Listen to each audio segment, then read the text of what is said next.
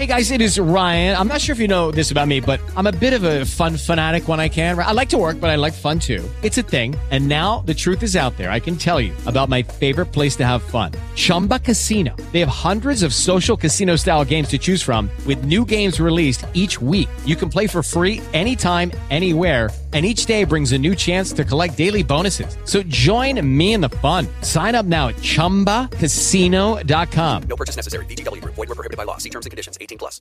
Lucky Land Casino asking people what's the weirdest place you've gotten lucky? Lucky? In line at the deli, I guess? Aha, in my dentist's office.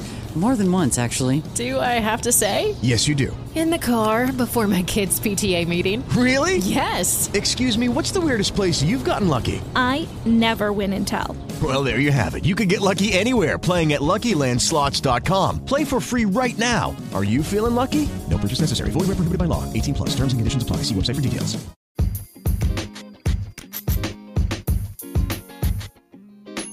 Hey, hola, ¿cómo están? Llegamos a un nuevo episodio de este podcast que habla de todos los deportes. Lo hacemos en toda América Latina, desde Estados Unidos hasta Chile, pasando por Colombia. Kenny Garay, Dani Marulanda, yo soy Andrés Nieto Molina, su servidor. Y vamos a empezar hablando de la NBA. Tenemos ya, bueno, playoffs que están buenísimos. Tuvimos dos juegos bien interesantes. Filadelfia sigue ratificando ser el mejor equipo por el lado del oeste en su serie. Y por el lado del oeste, en una batalla que se dio en Sacramento. Otra vez volvieron a perder los campeones, los Golden State Warriors. Y Marulanda nos cuenta sobre este, esta victoria que se han adjudicado los Kings de Sacramento, un equipo al que usted le ha hecho el seguimiento, Dani.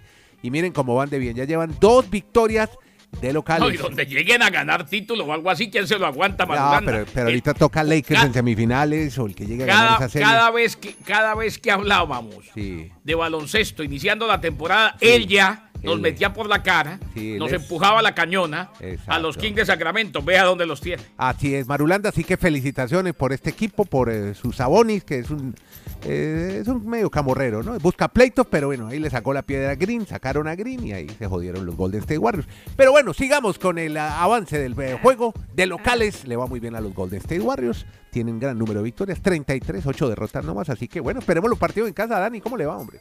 ¿Qué más, Andrés? Muy bien. Afortunadamente, un abrazo muy especial para todos nuestros oyentes. Caray, hombre, es que desde que arrancó la temporada se notaba una atmósfera diferente en ese equipo. Y sobre todo lo que está viviendo esa afición de, de Sacramento. Es que desde el 2000, desde el 2006, o sea, son 16 años.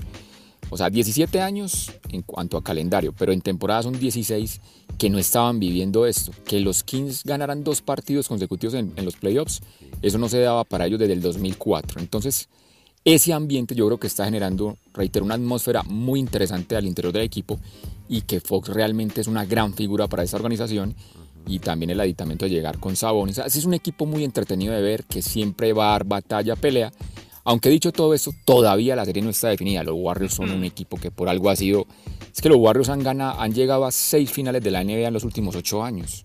O sea, sería un batacazo, sí. Y, y que Dale, no se nos olvide, ¿no? Que no se nos olvide, porque es que eh, muchas veces la gente habla desde la emoción, desde la euforia de lo que está pasando, y se vale sobre todo para los aficionados. Aquí los educamos, aunque a Nieto no le gusta que yo use la palabra educar. Hombre, no, sí, no se pierde una serie hasta que no se es derrotado en casa, menos ante los Warriors de Golden State. Por eso ayer Draymond Green, que no es ningún bobo, él todo lo que dice tiene eh, un objetivo, decía, este es un reto muy importante, vamos a estar bien, los demás retos los hemos sobrepasado, hemos salido avantes, porque sabe que todavía esto está lejos de acabarse. Exacto. Sí, no, y, la, y dice que la, la serie se va ahora para la Bahía, se va para el Coliseo de Golden State y la serie se puede igualar a dos, se puede, se puede igualar a dos. Lo que pasa y no ve complicado es que el margen de error ya va a ser, se va cerrando mucho para Golden State, porque si por esas cosas ese tercer partido lo vuelve a ganar los Kings, hay que Ah, no, recordar ya. que nunca un equipo, nunca un equipo ha remontado un 0-3. Entonces por eso el margen de error ahora sí se preocupa para los Warriors. Además, la última vez que ellos arrancaron una serie de playoffs con un 0-2 fue la recordada final de la NBA del 2019, que para muchos fue la gran sorpresa cuando los Raptors le ganaron esa final. O sea que sí, no, es- están, no están en contra de la espada y la pared, pero sí no tienen ya margen de error. O sea, sí, tienen que, porque ahí sí ya pues se les quedaría muy de para arriba, eliminar a los Kings. Y dicho eso, es que la, yo insisto, ese ambiente que se está viviendo en ese coliseo, a mí me parece muy complejo ver que, que los Warriors puedan ganar porque tiene- están obligados a ganar un partido de visitante. Así ganen los tres de local, tienen que ganar uno de visitante si quieren avanzar en esta primera ronda del oeste. Este es el podcast La Sacó del Estadio con Kenny Garay y Dani Marulanda. Presenta Andrés Nieto Molina. Don Andrés, que lo nota usted como meditabundo, No, no, no, no, no. cabizbajo, no, no, pensativo. No, con eso, errores, ¿no? va, es Ah, muy, bueno. muy, muy errático. Wiggins, eh, a veces no. Green, no cuente, cuéntenlo lo de Green. A ver, ¿qué, qué, qué opina No, usted no, de no, Green? él lo acaba- estaba en él la lo lucha acaba de libre. justificar. Estaba en- No, estaba en la lucha libre o qué? ¿Estaba en la lucha libre o lo qué? Pero acaba de momentico, justificar- ¿cuál- un cuál- pero momentico, usted el- no es que le coge el zapato Nieto acaba de justificar a Draymond Green. Dijo, "D- Domantas bueno. Sabonis es camorrero. Camorrero, Y por, cul- busca- y por culpa de él, nos echaron a Draymond Green. Exacto, Eh, así fue. Le coge la bota fría, y claro, el otro fría. en berraca y, y saliendo de Cabeza- ese, de, ese entresijo. Fue, un- fue un pisotón artero. No, pero, pero, pero, ¿y qué te parece fuera- como le cogió la eso- bota al otro? Le coge el zapato fue- no, el está bien, está bien. O sea, ninguno de los dos es inocente, pero está bien echado. Eh, ahora, lo que dijo en conferencia de prensa Draymond Green es para eh, caerse de la R. ¿Qué, qué dijo? ¿Qué Caerse dijo? de la risa, ¿Qué dijo? Que yo estaba ya dormido a esa hora. ¿Qué fue lo que No, dijo? no, no. No, yo sí no, porque terminamos de narrar hockey. Me puse a ver. Eh, dijo, eh, yo no soy demasiado ágil. Es la segunda vez, pero lo dijo con ironía, obviamente. ¿no? Es la segunda vez que me toman la pierna en dos días y, y a mí me queda muy difícil estirar la pierna para caer. Tengo que caer en algún lado y entonces yo siempre caigo lo más cerca que puedo de mi, de mi otro pie. ¿eh? O sea, lo, lo que dijo es, no, no lo pude evitar. Cuando se notó que mandó el pie contra el piso a la altura del abdomen, con toda para pegarle. Estuvo mal, estuvo mal hecho y mal también lo de Saboni. Los dos mal. Ah, ahora sí, ¿no? O sea, se, No, o sea, no, que es se que equivocó no. de- de- a ver, sí, ¿se equivocó qué? se, se equivocó, se, que- se equivocó al pisar. O No, sea, el usted estaba haciendo apología todo, el- todo el abdomen. a ver, Usted estaba te haciendo una apología, pierna para no usted estaba haciendo donde- apología del pisotón de Draymond Green. Estaba alabando No, el hombre, yo pisotón no de estoy Green. alabando nada, no, sino que no tenía dónde caer. Si a vos te cogen un pie, tenés que apoyarte en el otro. Y estaba era el cuerpo de este tipo. Entonces, ¿qué, Pero venga, pero, pero Andrés, yo simplemente, Andrés, yo simplemente remato eso. ¿Qué, han- ¿Qué hace un deportista élite? Los que tienen la cabeza fría y el corazón caliente. Draymond Green siempre ha jugado con el corazón caliente, Exacto. pero la cabeza a veces... Sí, bueno, le pasa mala jugada. sí. que la, serie está, la serie está muy interesante de todas maneras. Usted sabe, usted sabe que yo no creo en eso, lo que dijo Madulanda. Para mí, él siempre ha jugado con el corazón caliente y, la, cabeza, más fría que todos los demás. Es más, yo creo que los movimientos de él, todos, son en torno a algo. Y él sabe que esta serie se les ayer- está complicando. Según eso, no se, no, se hubiese hecho, no se hubiese hecho expulsar en ese partido. No, pero- se le fue la mano, no, se le fue la mano por centímetros. Pero, pero lo que él quiere es mandar un mensaje. Y lo mandó. Ojo, eh, los, los Sacramento Kings, por más confiados que estén, que no creo que lo estén, por más que ganaron los dos primeros, saben que esto, estos dos próximos partidos van a ser extremadamente bravos. Bueno, y por el otro lado, fácil, ¿no? La tiene la barba y en beat con Doc Rivers, ¿no? Filadelfia, Dani Marulanda en el oeste, esa serie la va a liquidar rápido Sixers. ¿O usted cómo la ve? Es que esa era, la, los Nets de esa era la serie. Yo creo que esa era la serie que todos querían enfrentar. Porque los Nets, sí, muy importante que hayan llegado a los playoffs, pero es un equipo totalmente desarmado. Entonces, eh, tenían que aprovechar eso. Ese era el puestico que, que muchos equipos querían enfrentar. Pero ahí van entonces los Sixers sin pro- problema.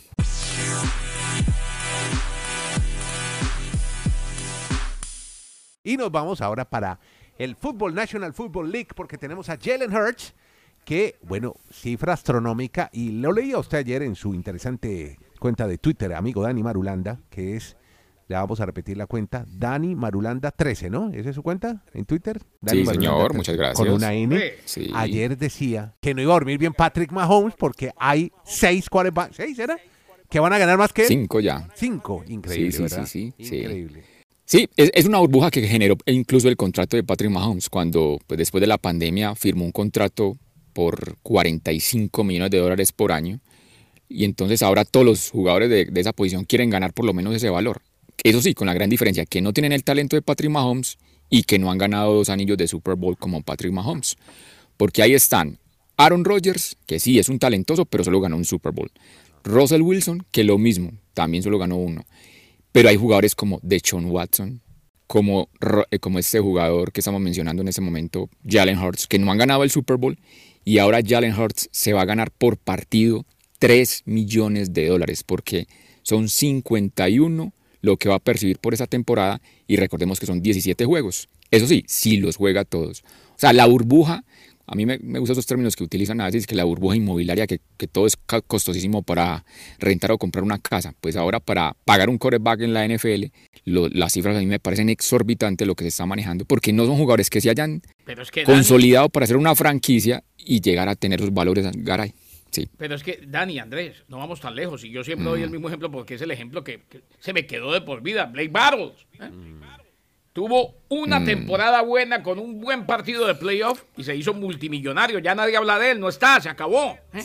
Y- en ese momento, Andrés, ahí, En- eh, sí. y, y hay una cosa, hay- y esta mañana con sus amigos de, de 100 yardas en la cadena SER, Poncetti y su gente, eh, nos preguntaban una situación, Andrés. Eh, decían, ¿usted cree que quarterbacks como Joe Burrow van a sacrificar para armar un mejor equipo como Tom Brady? Y yo traslado la pregunta a la mesa, yo no lo creo. Yo creo que Brady, inclusive un poquito Patrick Mahomes, son las excepciones a la regla. Nadie, nadie puede arriesgar un solo peso en una carrera tan corta y siendo tan talentoso. Ya de lo demás que se encargue el equipo. O sea, es que Tom Brady fue excepción que marca la regla en cuanto a eso, en cuanto a sacrificar su plata para que trajeran buenos jugadores, para que los rodearan bien, y excepción que marca la regla en cuanto a durabilidad. Nadie va a llegar a la edad que llegó Tom Brady. Bueno, Y simplemente rematamos, Andrés, esta, este tema. Es que ya hay 10 jugadores que ganan 40 millones o más de dólares por temporada. Y son nombres que todavía no han ganado nada. Daniel Jones, 40 millones con los Giants. Dakota Prescott, Ah. el quarterback de los Cowboys, no ha ganado nada, 40 millones de dólares. O sea, entonces uno dice, ¿esto, ¿a esto a dónde va a llegar? Pero bueno, ese es el mercado actual de la NFL. ¿Usted cree que usted cree que alguien más va a sacrificar plata, No, muy difícil. Muy difícil porque es que la explicación de Tom Brady era muy fácil. El- la- su esposa era la que más ganaba en la casa, entonces no tenía de qué preocuparse. Este es el podcast La Sacó del Estadio. Bueno, ha- hablando de mujeres y NFL, hay una mexicana Mm. que juega tochito, se llama Diana Flores. Sí. Y hoy es historia aquí en este podcast. ¿Por qué, Kenny? Compañera de una amiga nuestra, compañera de una gran compañera, valga la redundancia, compañera de equipo de una compañera de en ESPN y amiga de este podcast, de Rebeca Landa. Eh, se trata de Diana Flores, medallista de oro, con su selección en flag football en el- los World Games eh, del 2022.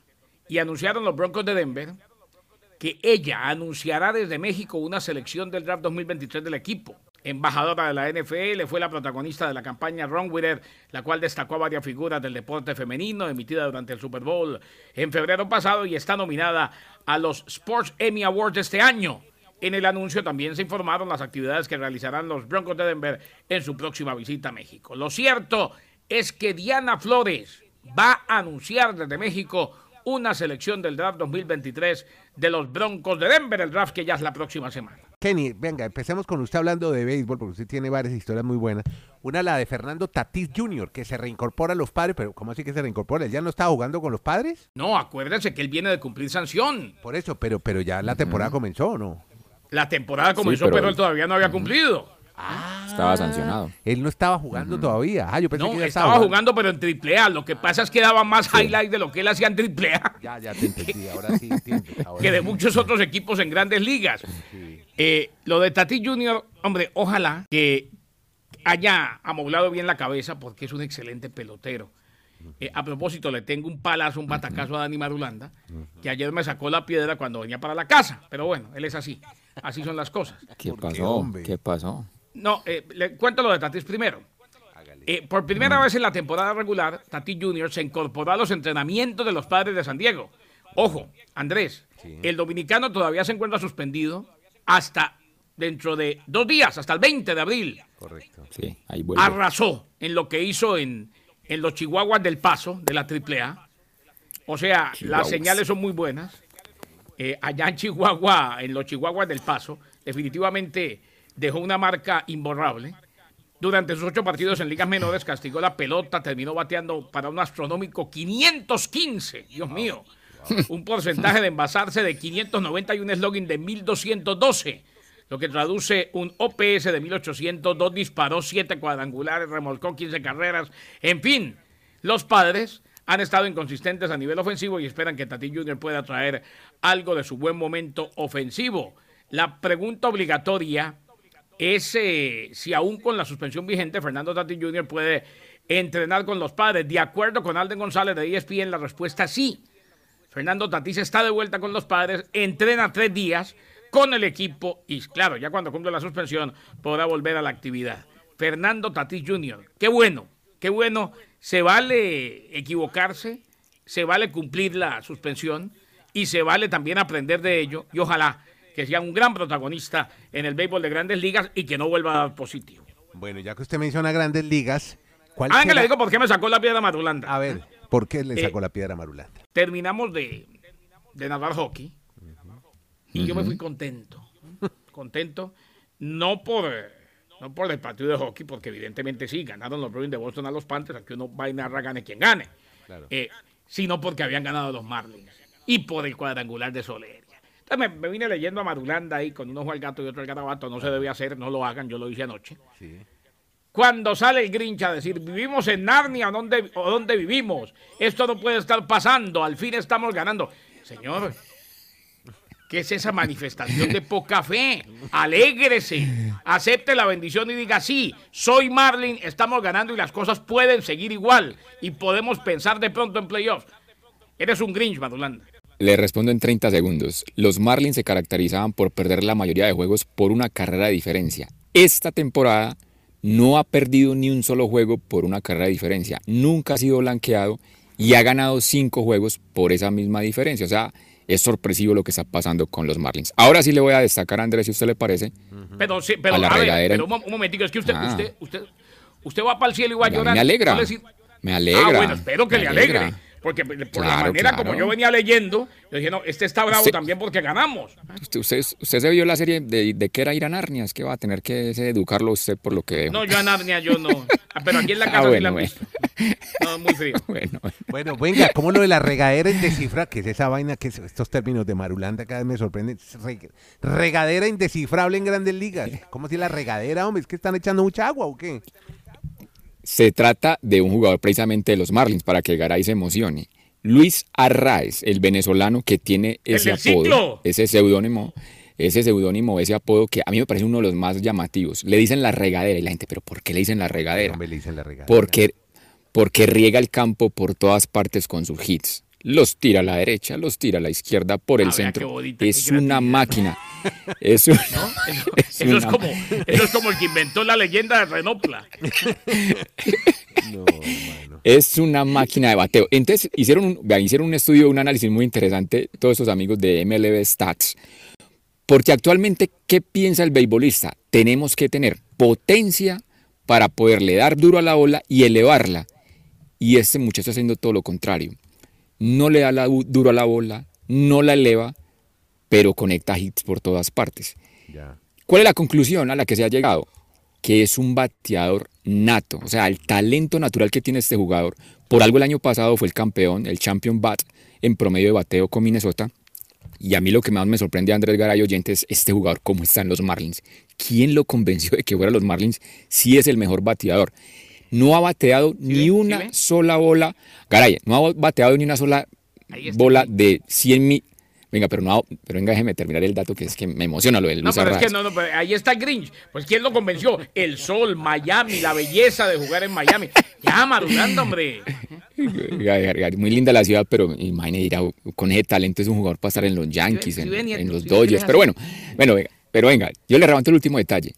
Ese, este jugador no ha bateado ni una sola bola que le han lanzado a más de 100 millas por hora. O sea, él batea, pero no tiene que ser esas, esas monstruosidades de, de lanzamientos de, de los pitchers. O sea, está en contra de todos los pronósticos normales que hace un buen ba- bateador, pero eso sí, hoy está bateando 4.71. O sea, es casi que en dos turnos que se para en, el, en, el- en la caja de bateo, una de los dos la va a sacar de, de, de hit.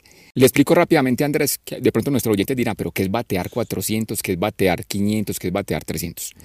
Si usted está 10 veces para batear y usted pega 4 hits, de esos 10 veces, eso es batear 400. O sea, cada cuatro veces que usted conecta un hit en 10 oportunidades es como el, el ejemplo Ma- que uno más puede dar. fácil, más fácil, Dani. Más fácil si Ente- se puede. sí. A, ver, a, a ver si puedo ayudar. Sí, claro. Si usted batea la Sí, mitad claro. de los turnos, 500. Está bateando 500. Lo que, de ahí, lo que pasa pa- es que de ahí me- para abajo, sí. de ahí para abajo sería 400, 300, 200 y de ahí para arriba, Mm. si, si batea 7 hits en 10 turnos, estaría bateando Nunca. 700. Eso no pasa. Eso nunca pasa. Por eso, por eso es que están diciendo los analistas, de pronto tener un bateador de 400 que lo podría hacer a RAE sería una locura en grandes ligas. O sea, la gente dirá, pero es que batear cuatro veces en 10 turnos es un jugador muy malo. No, vaya, bate y verá que Vaya. el que llegue a batear tres veces y media en 10 turnos, el que batea 350 es un fenómeno en grandes ligas. Y Arraez va por hacer una temporada de 400 que sería algo que no, prácticamente no se ha visto en estos tiempos modernos de MLB. Esa es la gran regadera que tienen hoy los Marlins. Ajá. Luis Arraez de Venezuela Arraez. con orgullo para el mundo. Bueno, esa es la nueva figura del equipo de Miami. En el podcast anterior nos habló Eso. de la batalla de Texas y ahora estamos hablando de preocupación en Texas. Ahora por Y grave. Ah, ¿Sí? Grave porque es que, es claro, Andrés, uno de los haces que llegó, Jacob de Grom, fue retirado de la apertura de anoche. Dolor en la muñeca derecha. Hoy están todos en, en- en punta de pie. Movimiento de precaución. Sigue siendo evaluado. De Grom que había lanzado cuatro entradas sin hits. Antes de partir, ponchó a cinco de una base por bolas, mientras lanzaba 39 de sus 58 lanzamientos para strikes. Sentí que se estaba calentando un poco, dijo de Grom. Pensé que se iba a relajar y en realidad se endureció un poco a medida que avanzaba el juego y ahí sí tuvieron que decirle, venga, salga, lo vamos a evaluar, no vale la pena eh, arriesgar a una estrella de esa categoría y hoy todos pendientes en los Rangers de Texas, que tiene por primera vez equipo competitivo en mucho tiempo, a la prueba hasta que yo le conté en su momento, como usted lo decía eh, cuando presentó la nota, que le ganaron serie por primera vez desde el 2018 a los Astros de Houston. Exacto. O sea, esto preocupa y muchísimo, muchísimo, Andrés, a los Rangers de Texas. Podcast La Sacó del Estadio. En Twitter, arroba La Sacó Podcast.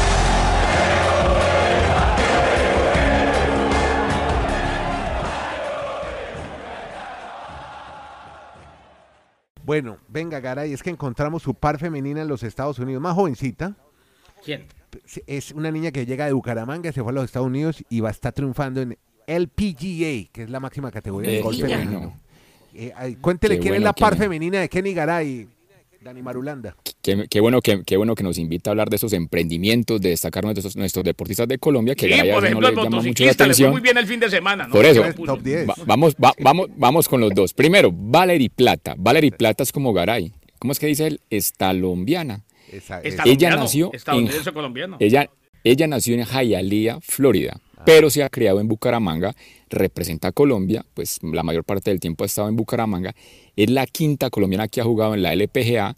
Este año está en su año de debut y por primera vez ha logrado un corte en un torneo que se jugó en Hawái, el Lodge Championship. Y ahí está entonces Valerie Plata, que en junio va a cumplir 22 años, dejando en, dejando en alto el nombre, mi estimado Garay, de su ciudad, de Bucaramanga para el mundo, Eso. jugando ahora en la LPGA. Viva Bucaramanga. Y David Alonso rápido, Es tan buena David como Alonso- Marijó. María, como a María Ah, José, José ahí, ahí va en el camino, está apenas empezando. Vamos a ver cómo va a ser su proceso, su desarrollo. Y rapidito le digo su otro ídolo, David Alonso, el colombiano. Ustedes ya han escuchado las entrevistas de David Alonso, No, el habla- colombiano, el, chic, el niño habla- de 17 años. ¿Habla como César Rincón o qué? Vamos. Oh, oh, Claro. oh. Alza, alza, Vamos, historia del EP, historia del EP. Como Nairo Quintana, después de cinco temporadas en Movistar. Hombre, logró, logró su primer top 10 en, la, en el MotoGP, en la categoría Moto 3, y ahí va también. Bueno, muy bien. Con Kenny en Bristol, Dani en Colombia, al retiro. Yo soy Andrés Nieto Molina. Hacemos este podcast diario, nos reunimos, charlamos 20 minuticos largos sobre deportes, todos los deportes. Más de ligas americanas, importante para América Latina y para Colombia, ahora que estamos en playoff en la NBA, también en la NHL. Estamos hablando de todo eso y más. ¿Cómo es que se llama, don Carlos? Este es el podcast La Sacó del Estadio